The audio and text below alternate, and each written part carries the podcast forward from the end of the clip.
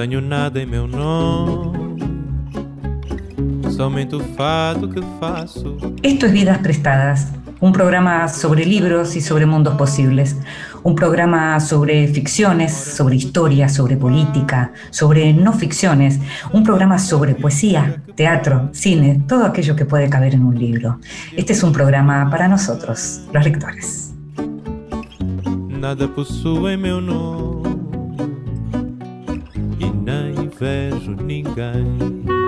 y a nosotros, aquellos que nos gusta leer, los que nos llamamos lectores, nos gusta leer a solas, en silencio, nos gusta subrayar, nos gusta estar acompañados mientras leemos y también nos gusta que nos lean en voz alta, sobre todo aquellos que saben leer en voz alta. Esta vez le pedimos al poeta y editor Mariano Blatt que nos leyera. en voz alta. Cuentos breves, poesía, lecturas para compartir. Salimos el lunes para el lado del retamal a traer leña de la que halláramos, pero como la mañana era tan fría, paramos el carro en lo del amigo Gallardo, a ver si nos hacía ah, un cariñito con el vino de sus parritas. Llegó la tarde en eso y la noche en Póngale nosotros, y en la mañana de ayer ya estábamos como queríamos, hablando de bueyes definitivamente perdidos. Entonces pensamos que basta de vino, porque a qué, si ya estábamos hasta la tusa, y nos volvimos a las casas, pues, y aquí estamos recién empezando a componer el cuerpo. Ir por leña de Jorge Leónidas Escudero.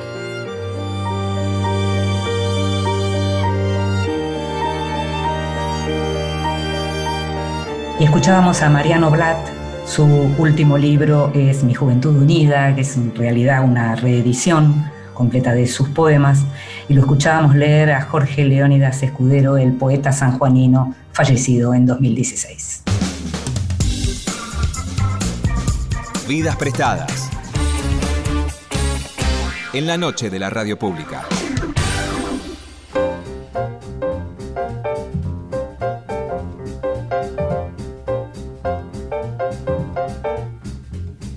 Javier Cercas es, sin dudas, uno de los grandes nombres de la literatura en lengua española.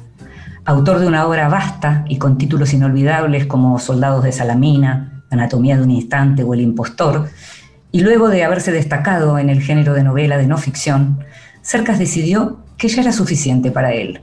Y mientras la literatura del yo comenzaba a derramarse en todo el planeta, decidió volver al origen de las historias de ficción y abordar el género policial. Así fue como en 2019 su novela Terra Alta se alzó con el premio Planeta y se convirtió en el origen de una saga que tiene como protagonista a Melchor Marín, un policía joven, lector de clásicos como Los Miserables, un hombre hosco y sufrido, que lleva sobre sus espaldas un pasado de padecimiento que incluye el asesinato de su madre aún sin resolver y que tiene también un lugar épico en la historia de España de estas novelas, ya que aparece como el gran héroe de los atentados de Cabrils de 2017, aunque siempre Marín hace todo lo posible para permanecer lejos de la exposición pública. Cercas acaba de publicar Independencia, que apareció con el sello de Tusquets, el mismo de Soldados de Salamina, y Independencia es la segunda parte de lo que el autor emprendió como una trilogía, que aún en registro realista transcurre en un futuro cercano, en Barcelona, en donde la clase política no está nunca a la altura de las necesidades de los ciudadanos y la amenaza sobre la democracia se levanta cada vez con mayor intensidad. A la alcaldesa de Barcelona la están extorsionando con un video sexual y Marín va a formar parte del equipo de investigación de este hecho. Si en Terra Alta la novela estaba a la, la violencia, perdón, estaba a la vista y desde el comienzo, en Independencia la violencia es soterrada y feroz. Te invito a que escuches la primera parte de la conversación con Javier Cercas.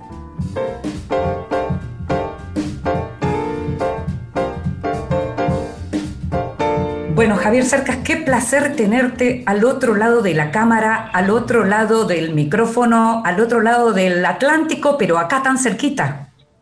El placer es mío, Inde. Sí, estamos muy cerquita, aunque estemos lejos. Sí, eso, es increíble, eso es algo que se puede dar ahora, que uno no lo pensaba en su momento, pero hay una cercanía extraña que se puede dar a partir de que, de que nos empezamos a ingeniar con la pandemia de qué manera poder acercarnos. Y te tengo ahí para hablar de tu nueva novela de Independencia, que es la segunda de la saga de Melchor Marín, de Terra Alta, que es un proyecto que iniciaste en los últimos años y que las últimas veces que nos vimos estabas justamente eh, atravesando otra etapa de tu vida como escritor. Contame un poco cómo llega esto. Leí algunas declaraciones tuyas acerca de no querer repetirte, pero me gustaría que los oyentes te escucharan. Sí, es exactamente eso. Es decir, eh, cuando terminé el libro anterior a Terra Alta, es decir, el libro anterior a este nuevo ciclo narrativo que se titulaba eh, El monarca de las sombras. un libro muy, muy, importante para mí, creo que hablamos contigo acerca Así es de esa, novela y tal, era un libro muy importante. Pero cuando yo terminé ese libro, sentí que ahí terminaba algo, que ahí acababa un ciclo narrativo que había iniciado 20 años o casi 20 años antes en Soldados de Salamina, en el año 2001, caracterizado por una serie de cosas, pero que ahí terminaba algo. Era un libro muy importante, tenía que ver con mi familia, etc. Y, y entonces sentí también inequívocamente que, que, que no podía continuar por ese mismo camino, que si continuaba por ese mismo camino corría el peor riesgo que puede correr un escritor, sobre todo a determinada altura de su trayectoria, en mi opinión. Y si las cosas le han ido eh, razonablemente bien, como es mi caso. Y es el peligro de repetirse, el mm. peligro de convertirse en un mero imitador de sí mismo. En ese momento un escritor está muerto. Ya puede tener muchos lectores, ganar muchos premios, que está muerto porque no tiene nada nuevo que decir. Y cuando no tienes nada nuevo que decir, cuando te repites, se acabó. Y entonces estas, estas novelas, es decir, tú lo has dicho muy bien, aquí Independencia, la última novela que he publicado, es una novela independiente, autónoma, eh, se puede leer sin haber leído ninguna otra cosa, pero también forma parte de, un, digamos, de una novela más amplia que, inicié con eh, Terra Alta, con el libro anterior. El protagonista es el mismo, hay unos personajes también eh, que están en torno a él, un cierto mundo similar. Y sí, y es eso, un intento de de reinventarme, de decir cosas nuevas, eh, de, entrar en un territorio nuevo para decir, para decir cosas nuevas. Sí, y, con eh, literatura de género, puede parecer distinto de lo anterior, parte de mm. cosas distintas de lo anterior. Esta mm. tiene un aire, por ejemplo, estas novelas tienen un aire policial. El protagonista es un policía. En el fondo, Inde, tú has leído libros míos, en el fondo, bueno, Borges decía que todas las novelas son novelas policiales. Y yo estoy de acuerdo con Borges, como casi siempre. Pero, pero es que las mías lo eran quizá de manera más evidente, ¿no? Porque en todas había un enigma y alguien que tenía que resolver un enigma. Y en eso consiste, en eso consiste la novela policial. En todo caso, yo estoy feliz, la verdad, con este nuevo territorio. No creo, por supuesto, Inde, solo hace falta decirlo eso. Es decir, hay gente que todavía considera que la novela policial es un género menor. Ah. Eh, es absurdo. Quien dice eso no sabe lo que es la literatura, porque en literatura no existen géneros mayores o menores. Existen ah. formas mayores o menores, mejores o peores, de usar los géneros. O sea, la comedia tiene a Shakespeare, pero tiene un montón de gente sin interés. Y el relato policial, pues tiene a Edgar Allan Poe, tiene a Borges, tiene a Shasha, y tiene a grandes escritores y luego tiene a otros. En el fondo, eh, Inde, solo hay dos tipos de novelas, las buenas y las malas. Todo lo demás es palabrería. Algo que me llamó la atención y que me interesó y que me gustó es que lo que aparece como, estamos hablando de género policial, y ambas novelas participan de eso, tanto Terra Alta como Independencia, pero mientras en Terra Alta aparece una violencia inusitada desde el comienzo, en Independencia, que es una novela que por otro lado está más vinculada también a la cuestión política, la, la violencia está latente y sobre el final, digamos, y sin spoilear nada, es donde aparece tal vez una de las cosas más violentas que uno podría haber leído y que en términos existenciales uno podría presenciar. ¿Cómo fue que se te ocurrió una y otra, digamos? ¿Cómo estás pensando trabajar el género con este personaje de Melchor Marín como protagonista? Eh, no tengo una respuesta clara a esa pregunta. Mira, Inde, muchas de las cosas que escribe un escritor en sus novelas no son racionales. Yo siempre digo, el hombre que te está hablando ahora es un ser racional o que intenta ser racional.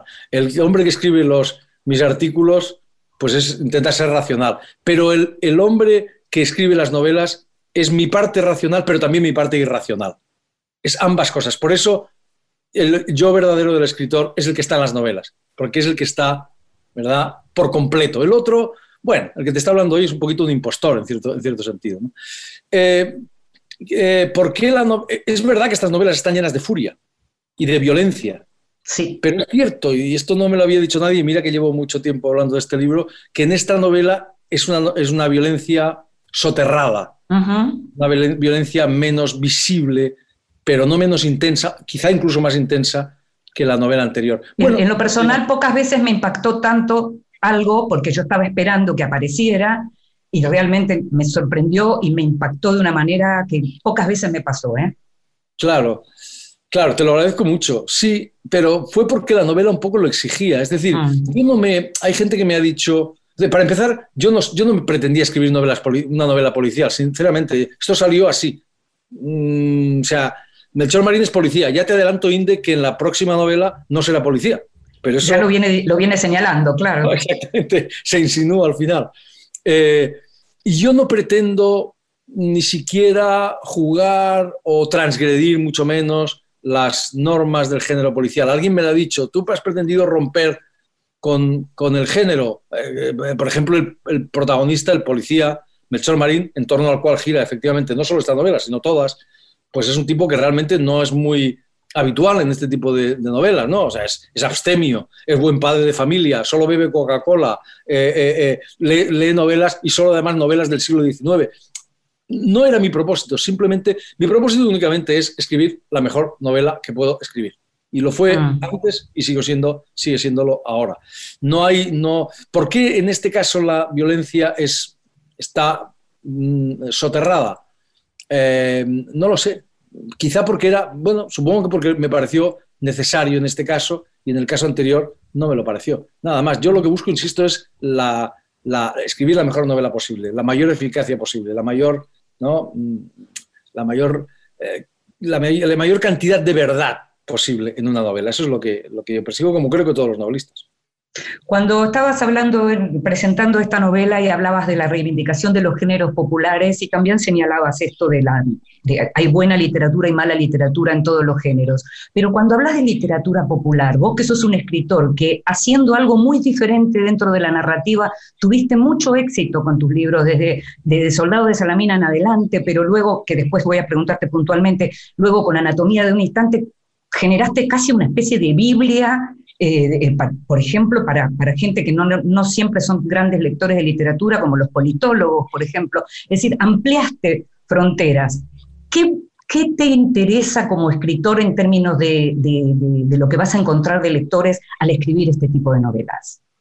No voy buscando un lector determinado.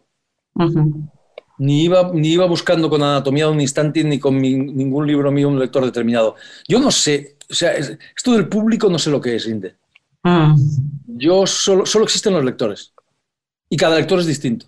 Esto es, para mí es fundamental. Hay un personaje de Terra Alta que dice la mitad de un libro la pone el autor, la otra mitad la pone el lector. Así es. Y yo creo que eso es una, una de las pocas verdades que yo conozco, absolutas que yo conozco. Eh, un libro es una partitura y es el lector el que la interpreta y cada lector la interpreta a su manera. Y en eso consiste la magia, gran parte de la magia mm. de la literatura. Entonces yo solo intento satisfacer a un lector, a un lector al que conozco, que soy yo. Intento escribir los libros que a mí me gustaría leer. Es lo único que intento. Y, efectivamente, tú tienes razón, Anatomía de un instante interesó y sigue interesando a politólogos y a historiadores. Y Bueno, y, hay otros libros que han interesado a filósofos y a, como El impostor, por ejemplo, pienso, un libro que tiene mucho que ver con la verdad, con la mentira, con tal. Y hay libros que participan de la historia. Y hay libros yo, yo escribo el mejor libro que cada momento intento escribir, aquel que responde mejor a mis obsesiones, en este caso, no he ido buscando eh, un lector popular. Lo que sí te digo es que a mí me pasa como un poco creo que como a Borges, que como sabes es uno de los, bueno, para mí es un escritor absolutamente fundamental. Eh, yo creo que a mí lo que me gusta mucho del género popular es del género policial es su humildad, su humildad frente a tanta literatura pomposa, solemne, pretenciosa, etcétera. La humildad del género policial me parece maravilloso. Y por otro lado, quizá Inde, la, peor o una de las peores supersticiones de nuestro tiempo es aquella que dice que la buena literatura es solo literatura, la literatura minoritaria, mm. secreta. de Ah. catacumbas. Esa es una superstición que tiene apenas un siglo de existencia y que es una superstición, es decir, una falsedad. Es decir, qué sé yo, El Quijote, que es la mejor novela que yo conozco, la gente cree que, era- que es, que es un libro escrito para catedráticos de la Universidad de, de Buenos Aires o de Oxford o de qué. Es un disparate. Es una novela esencialmente popular, inmensamente popular en su época. A Don Quijote y a Sancho Panza los conocían hasta los analfabetos, como se encarga de recordar el propio Cervantes, porque se leía en, en público, en, los- en las posadas, en, las- en los- en las ventas. Shakespeare era un autor extraordinariamente popular en la Inglaterra de su época. Los grandes escritores del 19, los grandes novelistas, Víctor Hugo, que es tan importante, Los Miserables, que es tan importante para, que es vital para Melchor Marín. es Melchor un Marín. fenómeno extraordinario. Flaubert, eh, eh, eh, eh, eh, Tolstoy, Sí, sí. los Dickens, no digamos Balzac, eh, los poetas. Alguien ha dicho que Víctor, que, este, que, que, que- que Lord Byron era tan famoso como Paul McCartney, y tenía razón. Mm, mm. Entonces, no estoy diciendo con esto, Inde, por supuesto, que la literatura, que solo la literatura popular es buena literatura. Por supuesto que no. Sería, eh, sería incurrir en una estupidez simétrica a la anterior, ¿verdad? Claro, estoy el mismo prejuicio. Mm. Claro, lo mejor, exacto, en un prejuicio, lo mejor que le puede ocurrir a la literatura, esto estoy seguro, es que vuelva a ser popular, es que vuelva a ser relevante, que, vu- que vuelva a decirle cosas importantes a la gente. Eso es lo mejor que le puede ocurrir a la literatura. Eh, cerca del final de la novela hay un momento en donde se dice que las novelas no sirven para nada excepto para salvar vidas, Claro. ni más ni menos. Ni más ni menos. Eso es lo que le ocurre, eso lo dice Melchor Marín en un discurso al que le obligan, ¿verdad? Por sí. una serie de circunstancias, un- de un con- pero nada, un concurso fam- eh, escolar, ¿verdad? Literatura. Sí, Se siente obligado a, a- o, le, o le- o le- le obligan un poco, ¿no? A, a lanzar ese discurso. A él le salva la vida. A él le salvó la vida Así los es. miserables y la literatura. Melchor Marín, para mí, Inde, es el mejor lector que conozco. Eso es, es Ah. el mejor lector que conozco. La literatura, Inde, es, antes que nada, es un placer. Esto se nos ha olvidado. Como el sexo. Pero también es una forma de conocimiento, como el sexo. ¿verdad? Por eso, cuando alguien me dice que no le gusta leer, lo único que se me ocurre es darle el pésame o acompañarle el sentimiento, porque no sabe lo que se está, lo que se está perdiendo. Eh, quien está leyendo una novela, quien está leyendo un buen libro, no está viviendo menos, no está aislado de la vida, está viviendo más. La literatura sirve para vivir más. Eh, es una forma de vivir más, de, de- de vivir de una manera más rica, más compleja y más intensa. Eso es lo que es para Melchor Marín y eso es lo que es de verdad la literatura. ¿Por qué dijiste que Melchor Marín es tu parte oscura, tu parte maldita? No sé si dije eso, pero estoy bastante de acuerdo. sí, sí. eh, es, es un poco así, ¿no? O sea, creo que lo, lo malo de Melchor Marín es mío, lo bueno es solo suyo. Y tiene muchas Mm. cosas buenas, pero también tiene muchas cosas malas. La furia, el dolor, el ansia de venganza. ¿Sabes lo que ocurre, Inde? Eh, los seres humanos no somos ángeles. Yo no soy un ángel. Eh, yo en la vida cotidiana, en la vida pública, intento ser una persona razonable, al menos razonablemente razonable. Pero dentro de mí hay dolor, hay furia, hay... Todas esas cosas están dentro de mí, están dentro de ti, están dentro de todas las personas que nos escuchan. Eh, a eso Jos Bataille le llamaba la parte maldita, el mal. Y eso, decía Bataille, lo llevamos todos dentro. Todos llevamos dentro, decía Bataille, una bestia, eh, está encerrada en una jaula. Y si sale de la jaula, decía Bataille, cuidado, ojo, si sale de la jaula esa bestia, esa parte maldita, ese mal que llevamos dentro, todos, sin excepción, podemos destruirnos a nosotros mismos y destruir a los demás. Bien, la literatura es el lugar de la parte maldita. Es ese lugar en el cual podemos sacar nuestro dolor, nuestra furia, nuestro, todo eso lo podemos sacar ahí, ¿verdad? Eh, en la literatura podemos hacer cosas que en la realidad no podemos hacer. Tú has leído mm, eh, Independencia y sabes que Melchor hace cosas que en la realidad no se deberían hacer.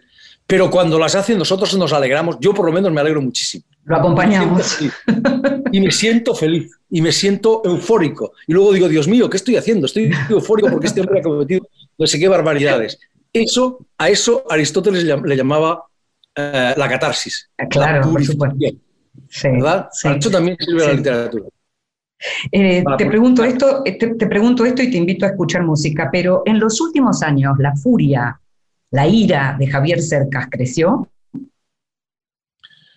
Eh, sí, sí, porque yo he visto cómo ocurrían a mi alrededor cosas que nunca pensé que ocurrirían. En realidad, estos libros son el fruto, por un lado, de ese deseo de renovación o de reinvención del que te contaba, del que te hablaba al principio, pero también son el fruto de una experiencia que yo nunca pensé que iba a vivir. Yo, como sabes, vivo en Barcelona, en Cataluña, en unos lugares más privilegiados del mundo, digamos la verdad. Esa es la verdad, o sea, en todos los sentidos, económico, social, etc. Y de repente vi cómo, eh, pues cómo esta sociedad se partía por la mitad.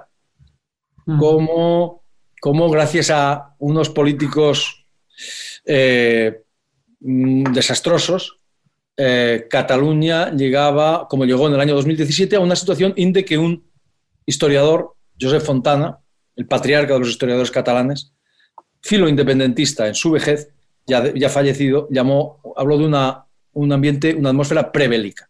Y yo estoy de acuerdo con él. En el año 2017 eso es lo que se vivió en, en Cataluña a consecuencia de, un, de una agresión brutal contra la democracia, hecha por supuesto en nombre de la democracia, como siempre se hacen estas cosas últimamente, ¿verdad? Sí, sí. Y, y, eso, para mí, eso a mí me cambió la vida, Inde, es así. Es decir, cuando la historia con mayúscula, como tú sabes muy bien, eh, llega a, tu casa, no se queda fuera, no se queda en los telediarios, en los periódicos, no, se mete en tu casa y te cambia la vida. Y, y eso a mí, pues como creo que a muchísima gente a mi alrededor, pues les ha cambiado la vida y a mí me ha provocado, pues eso, me ha, me ha, cambiado como persona. Yo soy una persona distinta antes de 2017 y después de 2017. Y eso se refleja, el dolor, la furia, la, todas estas cosas malas están en mis libros, porque la, ¿sabes lo que pasa? Que los escritores con, la, con lo bueno no hacemos nada. O sea, la, la, felicidad no es un buen carburante para la literatura. Eh, en un mundo feliz, en un mundo feliz no habría novelas Poesía tal vez, poca y malísima, pero novelas seguro que no. Los novelistas, los escritores trabajamos, somos, somos bestias carroñeras. De otro modo, un poco como los periodistas también. ¿no? Pero nosotros trabajamos con las crisis, con el dolor, con, con, lo malo, no con lo bueno.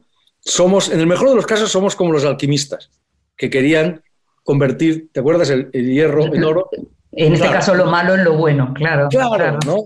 El, el, eso, las crisis, el dolor, etcétera, en belleza y en sentido. Y por eso la literatura es útil, siempre y cuando no se proponga ser útil. En el momento que se propone ser útil, se convierte en propaganda o pedagogía y deja de ser literatura y deja de ser útil. Te invito a que escuchemos música y enseguida seguimos hablando de independencia, de tu novela y también del concepto de independencia.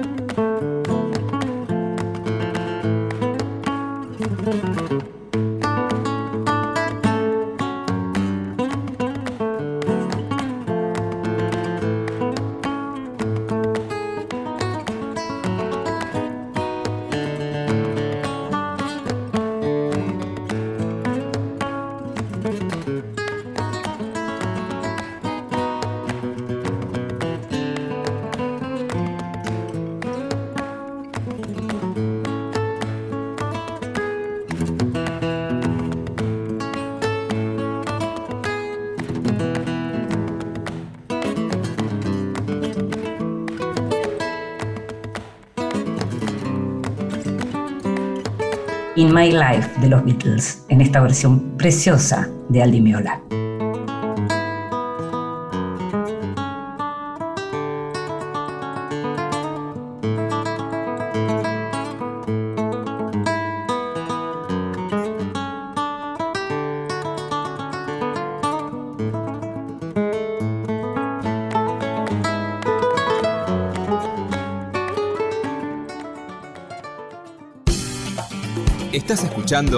Vidas Prestadas con Inde Pomeráñez.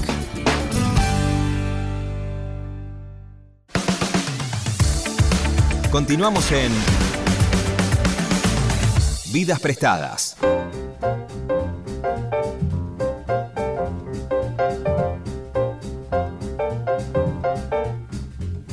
Y seguimos en Vidas Prestadas, este programa sobre libros y sobre mundos posibles, y nos estamos dando el gustazo de conversar, en mi caso una vez más, con Javier Cercas, y esta vez a propósito de su novela Independencia. Y te decía de hablar, Javier, de este concepto, porque es un concepto que a priori siempre trasunta un valor positivo.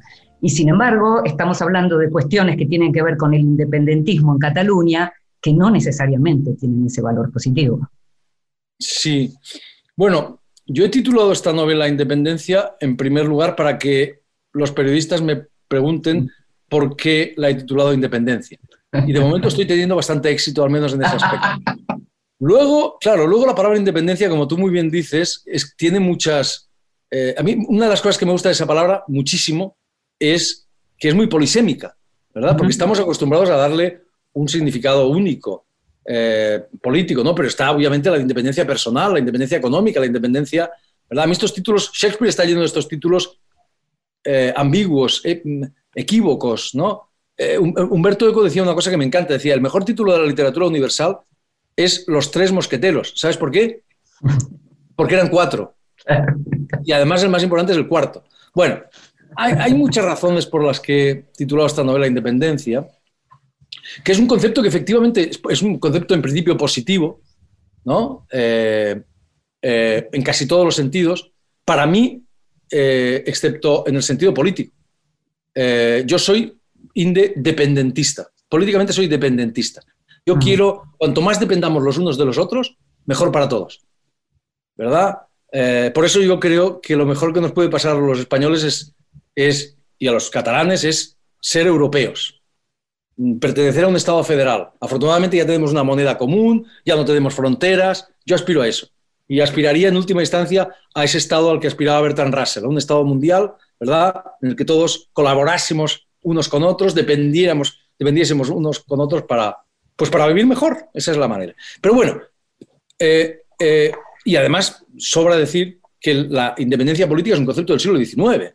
Mm. O sea, es como el nacionalismo, viene de ahí, ¿no? Y en, el, en aquel momento era un concepto positivo, ¿no? Porque era posible. Hoy día la independencia es absurda, y menos en Europa. No tiene el más mínimo. Claro, en América Latina todavía el concepto de independencia tiene una fuerza que posiblemente para ustedes ya no tiene, claro pero es sigue siendo un concepto del siglo XIX. Yo, si, fuera, si fuera argentino, aspiraría a una, a una colaboración y a una dependencia de los otros, vamos. Regional, regional, claro.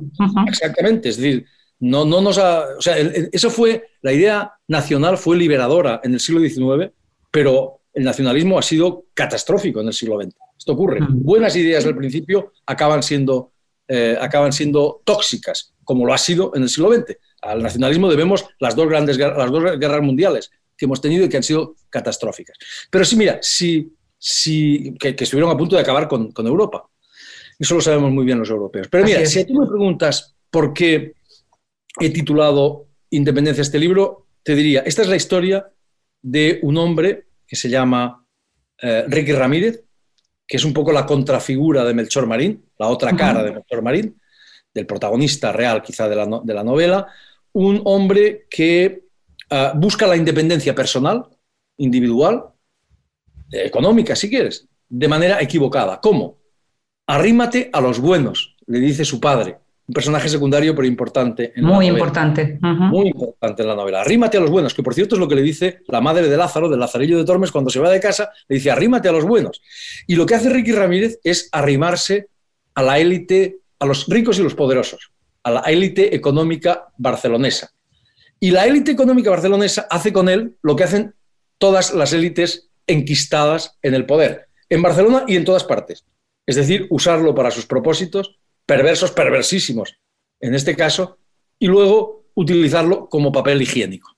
Mm. Y eso es una metáfora de lo que ha ocurrido en Cataluña en los últimos años.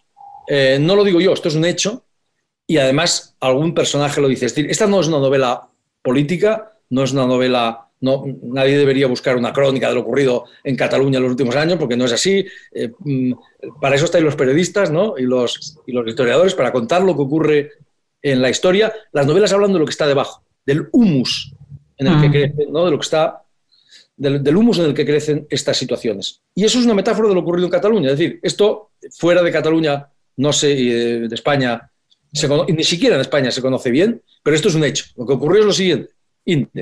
Lo que ocurrió es que en el año 2012, Cataluña, España, Europa, Occidente estaba sumido en una crisis brutal, la crisis de 2008, y la élite eh, barcelonesa, catalana en general, hizo lo que hacen estas élites habitualmente para salir de la mejor manera posible de una situación dura. Es decir, presionar al poder central, presionar al poder político, presionar a Madrid, ¿verdad? al gobierno central. ¿Y cómo lo hicieron? Contribuyendo decisivamente a sacar a la gente a la calle. Así lo han hecho siempre las élites desde que el mundo es mundo. Sacando a la gente a la calle o contribuyendo decisivamente a hacerlo. ¿Y cómo lo hicieron? Digamos, convirtiendo su causa en una causa popular. Intentando convertir su causa personal Exactamente, exactamente, exactamente. ¿Y cómo lo hicieron? Por un lado, la gente ya estaba enfadada, ya estaba en la calle la gente. Acuérdate que en España se habló, bueno, en España y en, en- en muchos sitios de indignados, de gente que con toda la razón del mundo, con toda la razón del mundo, estaba furiosa porque la situación era muy difícil, ¿verdad? Tenían toda la razón del mundo. Bien, por un lado, la gente ya estaba en la calle, lo que hizo la élite catalana es transformar una indignación contra el gobierno autonómico, que era el que tenía la responsabilidad. España es un estado extraordinariamente descentralizado, uno de los estados más de- descentralizados del mundo, la, la recondujo hacia el gobierno central, ¿verdad? Por un lado eso. Por otro lado, tenían los medios de comunicación a su alcance, eh, la- todos los medios de comunicación catalanes, las redes sociales, etcétera, y por supuesto el poder, el poder, eh, digamos, del, del Estado federal, llamaríais vosotros, ¿no? Autonómico, muy importante, importantísimo. Y por otro lado, usaron un método extraordinario, infalible, desde que el mundo es mundo, es el mejor método, que es ofrecer una utopía disponible a la gente.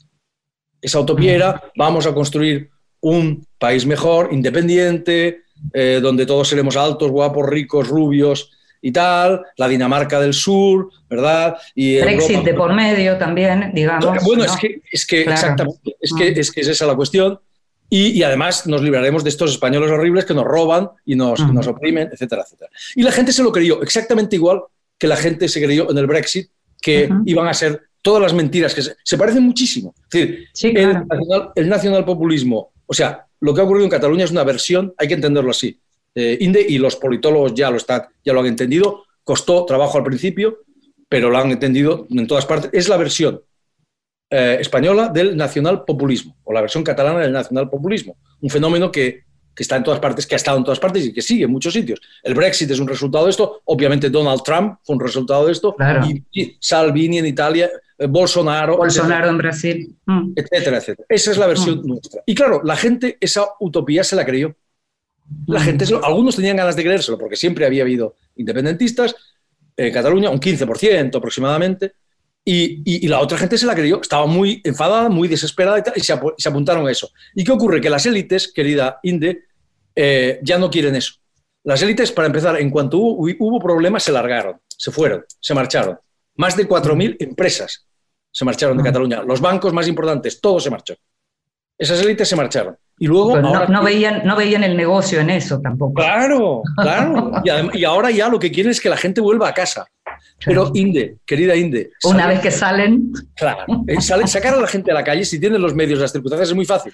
Devolverla a casa es mucho más complicado. Por eso, este libro, claro, este libro contiene un retrato duro, me dicen, de la élite, eh, de, esta élite enquistada en el poder catalán. No es duro, es realista. Este libro y esa, esa élite no es distinta de otras élites que os voy a contar a los latinoamericanos, a los argentinos y a no, tanta gente, supuesto, ¿verdad? claro.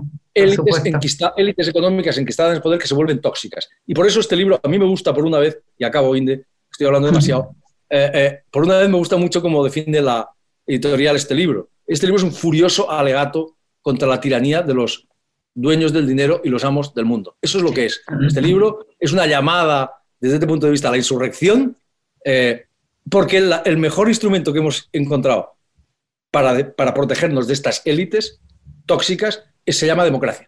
Eso es hay, dos frases, hay dos frases que me gustan mucho y que tienen que ver con esto que estás diciendo y que están en la novela. Una es, el mundo se divide en dos clases de personas, los ricos y todos los demás. Esa es una frase. Y la otra frase, a la que voy ahora, que tiene que ver con el problema de la democracia es que en cuanto la das por hecha, ya estás poniéndola en peligro. Y algo de eso es lo que uno está observando en general con los nuevos liderazgos en el mundo, en donde efectivamente lo que aparece es como una, un agrietamiento absoluto del concepto de democracia. ¿no?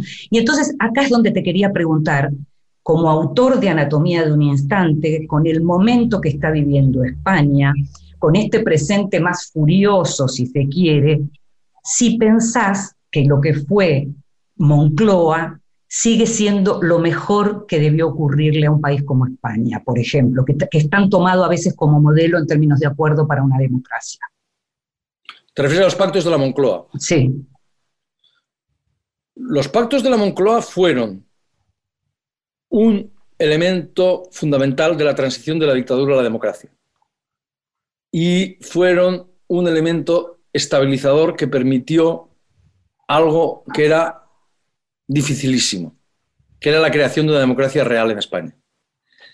Eh, es decir, España salió, vosotros los argentinos conocéis una, conocisteis una dictadura, pero es que la dictadura española fue una dictadura de 40 años. Claro. Son muchos años. ¿eh? Veníamos de una guerra civil. En realidad, la la guerra, en realidad, fueron 40... Inde, los libros de historia dicen que la guerra civil duró tres años. Es mentira, duró 43 años, porque la dictadura fue la prolongación de la guerra por otros medios. Entonces, salir de, esa, de ese periodo negrísimo, un país que además no tenía una sólida tradición democrática, salir de esa, de esa situación y sin una nueva guerra civil, que es lo que mucha gente esperaba, o una revolución de dimensiones incontrolables, y crear una democracia imperfecta como todas, porque no existe la democracia perfecta, imperfecta como todas, pero eh, democracia al fin y al cabo, eso era muy complicado. Sin, eh, sin esos pactos de la Moncloa, que reunieron a todos los partidos políticos, que pusieron de acuerdo a todos los partidos políticos en cosas fundamentales y a todos los sindicatos y a todas las fuerzas políticas fundamentales, sin eso hubiese sido imposible. Hoy día que vivimos una situación mucho menos difícil, los partidos políticos son incapaces de ponerse de acuerdo. Esto es mm. dramático. Mm. Esto es dramático. Entonces sí, yo creo que aquellos pactos fueron esenciales y que la transición de la dictadura a la democracia, con todas sus imperfecciones, porque insisto, no creo una dictadura perfecta, perdón, no, creo una, democracia. La democracia perfecta es una dictadura, INDE, digamos la verdad. Es decir, mm. la, democracia, la dictadura de Franco se llamaba democracia orgánica y era perfecta, no se podía tocar, en cuanto la tocaba se caía. Las, las dictaduras del este de Europa eran, se llamaban a sí mismos democracias, democracias populares, y eran dictaduras. La, verdadera democracia es imperfecta, claro. Siempre. Lo que pasa es que es infinitamente perfectible. Eso es lo que define a la democracia. Bob Dylan tiene un verso maravilloso, dice, lo que no está, quien no está ocupado en nacer, está ocupado en morir. Eh, a la democracia le ocurre lo mismo, o mejora o empeora. Y por eso estoy de acuerdo con ese personaje que dice que cuando das por hecha la democracia, ya la estás poniendo en peligro. La, democracia se hace cada día y se mejora cada día.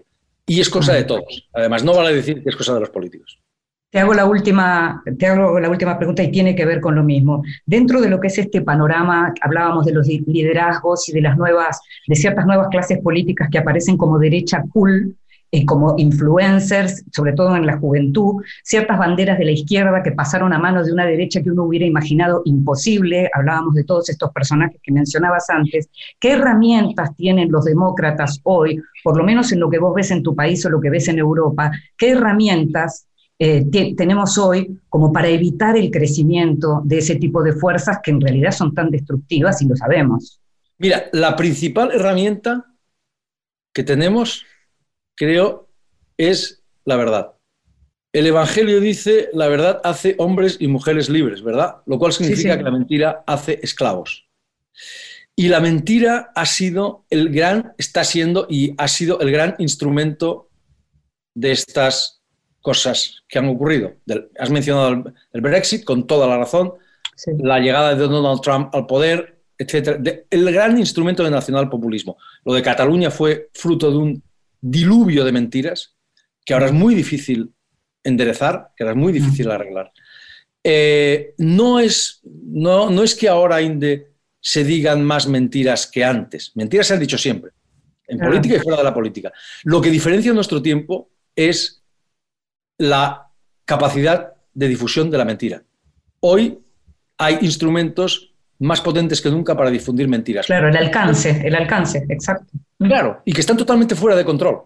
Las redes sociales, por ejemplo, totalmente fuera de control. Nadie controla eso.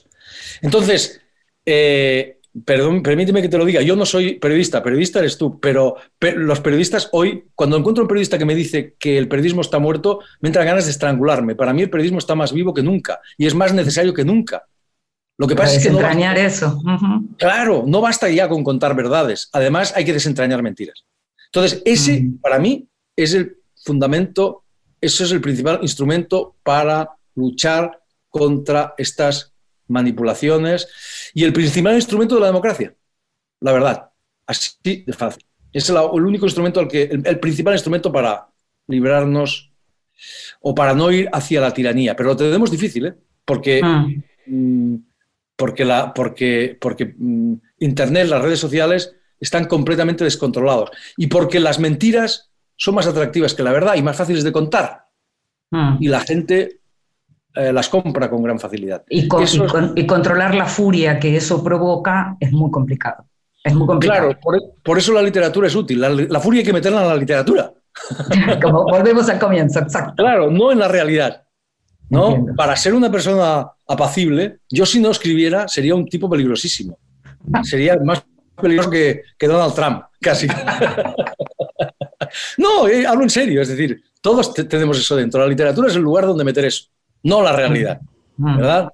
No mm. queremos, yo soy partidario, querida Inde, soy partidario del aburrimiento en política, de un aburrimiento escandinavo o como mínimo suizo. Las aventuras, ¿eh? Claro, las aventuras, la furia, todo eso es para la vida privada, para, para el amor y para, para, ¿verdad? y para la literatura y todo eso, pero en la realidad nada de aventuras. Aburrimiento. Fundemos, fundemos un partido transatlántico, Cercas. Yo te acompaño. Muchas gracias. ¿eh? apoyo total. Muchísimas Muchas gracias, gracias por estar ahí. ¿eh? Muchísimas gracias. Un placer como siempre. Muchas gracias a ti, Inde. Un abrazo.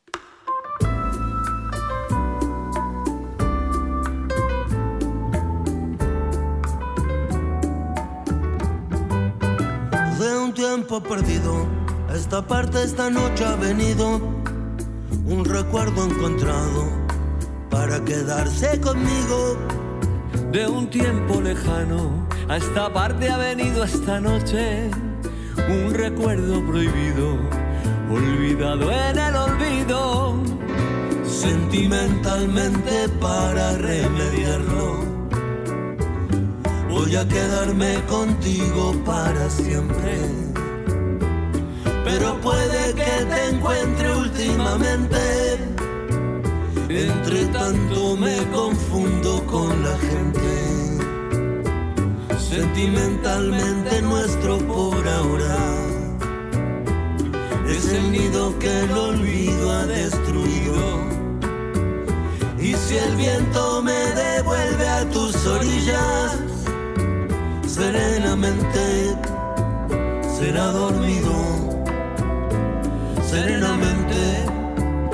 será dormido.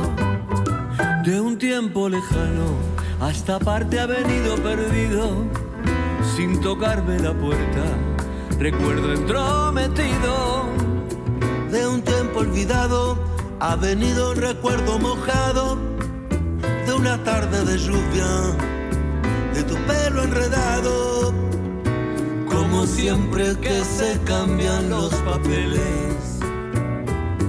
Voy a quedarme dormido en tu cintura. Y si me despierta el día presumido, déjame quedarme un poco en las alturas. ¿Para que contar el tiempo que nos queda?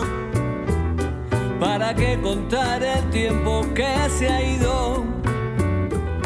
Si vivir es un regalo y un presente, mitad despierto, mitad dormido, mitad abierto, mitad dormido.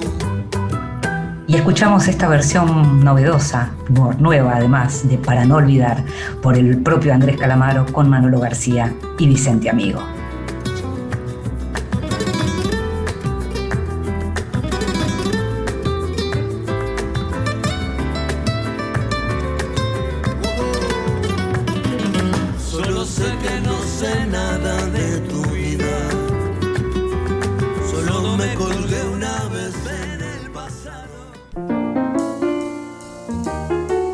Mesita de Luz.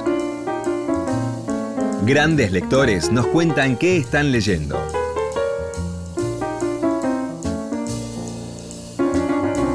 Hola, soy Tamara Kamensain, soy poeta y ensayista. Tengo, no sé, 17 o 18 libros publicados, de los cuales el último salió el año pasado en la pandemia se llama Libros Chiquitos y es de la serie Lectores. Lo escribí para la serie Lectores de Ampersand. Bueno, yo estoy terminando, leyendo uno y terminando el otro. Dos libros eh, que se parecen en un sentido. Sus autores son de la misma generación. El libro Un amor de Sara Mesa, que es una, una escritora española eh, de 45 años más o menos. Y, y, después estoy leyendo el libro de Federico Falco, ya terminándolo, eh, que se llama Los Llanos. Federico es de la misma generación también. Eh, es notable porque los dos libros parecen escritos en la pandemia, pero creo que salieron un poquito antes, se escribieron un poquito antes. Y los dos son una vuelta al, campo, son los, protagonistas, son eh, en el caso de, de Sara una traductora, en el caso de Federico un escritor, que aparecen en pueblitos, se van a vivir a pueblitos del campo y están ahí dando vueltas y haciendo su vida y ideándose una vida nueva. Me gusta mucho la llaneza justamente que tiene el estilo del libro de Federico y la vuelta de tuerca diferente a la línea saeriana de lo provinciano. Es una vuelta sobre lo provinciano bastante inédita, que no pretende ser poética, que no pretende ser bucólica y lo logra justamente por eso, por, por no pretenderlo, logra una calidad poética impactante.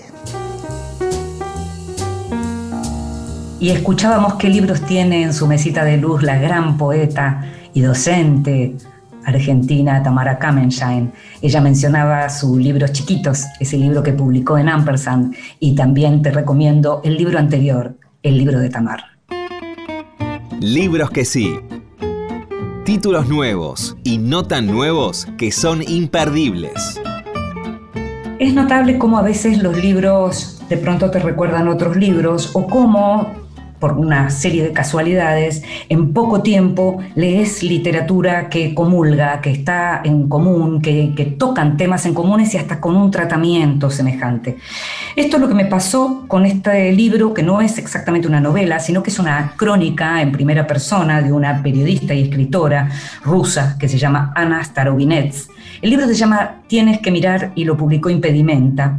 Y es un libro que me hizo acordar necesariamente a La hija única, esa novela que también está basada en una historia real de Guadalupe Netel. Tal vez te acuerdes que entrevistamos a Guadalupe meses atrás.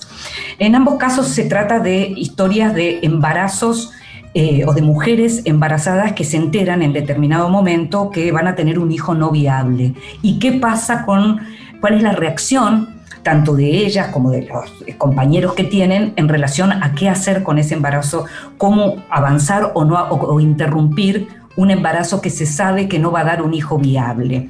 En el caso de Starovinets, lo, lo que es más interesante aún también es que nos presenta una cultura que, que no conocemos mucho, que es la cultura rusa, y significa el paso de estas mujeres que mientras están padeciendo un duelo con un bebé que todavía vive en su vientre y que fue querido, saben que ese hijo no va a tener independencia saben que ese hijo no tiene posibilidades de vivir o que en todo caso lo que viene es algo tan duro que hay que tomar una decisión que tiene que ver con aquellas cuestiones existenciales más fuertes para todos que están vinculadas justamente a la vida y a la muerte. Eh, este libro, como te decía, de Ana Starovinets eh, cuenta su propia historia que transcurrió en el año 2012. Ella tiene ya una hija de 8 años, eh, vive con su marido y con su hija, y justamente la hija de 8 años también es testigo de todo esto y hay un punto en donde lo que les queda por hacer también es como proteger lo que significa la integridad psíquica de esta criatura y en primera persona, como te mencionaba antes, va contando digamos, consulta a consulta, las, eh, mm, los lugares por los que va, cómo tiene que salir de Rusia para conseguir una solución. El libro es durísimo, está súper bien escrito, se lee realmente muy bien y como te decía, si leíste el de Guadalupe Netel, este te tiene que interesar, se llama Tienes que mirar de Ana Starovinets. Y al mismo tiempo se dio la circunstancia de tener varios, de haber recibido recientemente varios libros de crítica literaria. Este es un programa sobre libros, es un programa sobre literatura, no solo sobre ficción, pero hay mucho que tiene que ver con la ficción naturalmente, y por eso es importante que si sos un gran lector y te interesa, de pronto querés saber qué es lo que se puede leer de crítica literaria, a quiénes hay que leer. Y en primer lugar te diría que, bueno, Eterna Cadencia viene publicando toda la obra de Josefina Ludmer, esa gran crítica y docente que vivió en la Argentina, que nació en el año 1939 y falleció en 2016, y acaba de publicar lo que vendrá, una antología 1963-2016 2013, con selección y prólogo de Ezequiel de Rosso. Em, días atrás, cuando la entrevistábamos a Bettina González, habíamos estado hablando de un artículo de Josefina Ludmer, que es el de las tretas del débil, que es donde habla de Sor Juana. Bueno, está en este volumen, que como te digo es una antología de los mejores textos críticos de la China Ludmer. Después, Beatriz Viterbo, en su colección Ensayos Críticos, publica un libro de Julio Premat, del crítico y también académico Julio Premat, que será la vanguardia, utopías y nostalgias en la literatura contemporánea. Y ahí vuelven a aparecer algunos nombres de los que aparecen recurrentemente en este programa, como Héctor Libertela, como Ricardo Piglia, y también gente más joven como Gabriela Cabezón Cámara, Sergio Schaefer, que no es tan, tan joven, pero digamos que es más joven que Piglia y que Libertela, o Mario Ortiz, o Damián Tabarovsky. Hay capítulos dedicados a esta gente en este libro que se llama ¿Qué será la vanguardia? entre signos de pregunta, como la pregunta por la vanguardia hoy, digamos, Utopías y Nostalgias en la literatura contemporánea.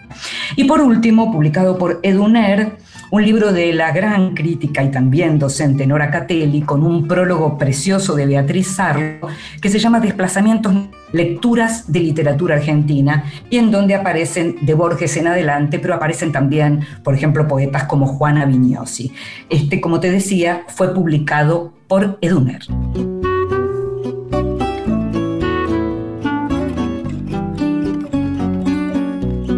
Y ya nos estamos yendo. En la operación técnica estuvo, como siempre, Jorge Falcone. En la producción, consiguiendo todo y mucho más, también siempre Gustavo Kogan. Me llamo Inde Pomeraniec. Nos estamos escuchando. Chao.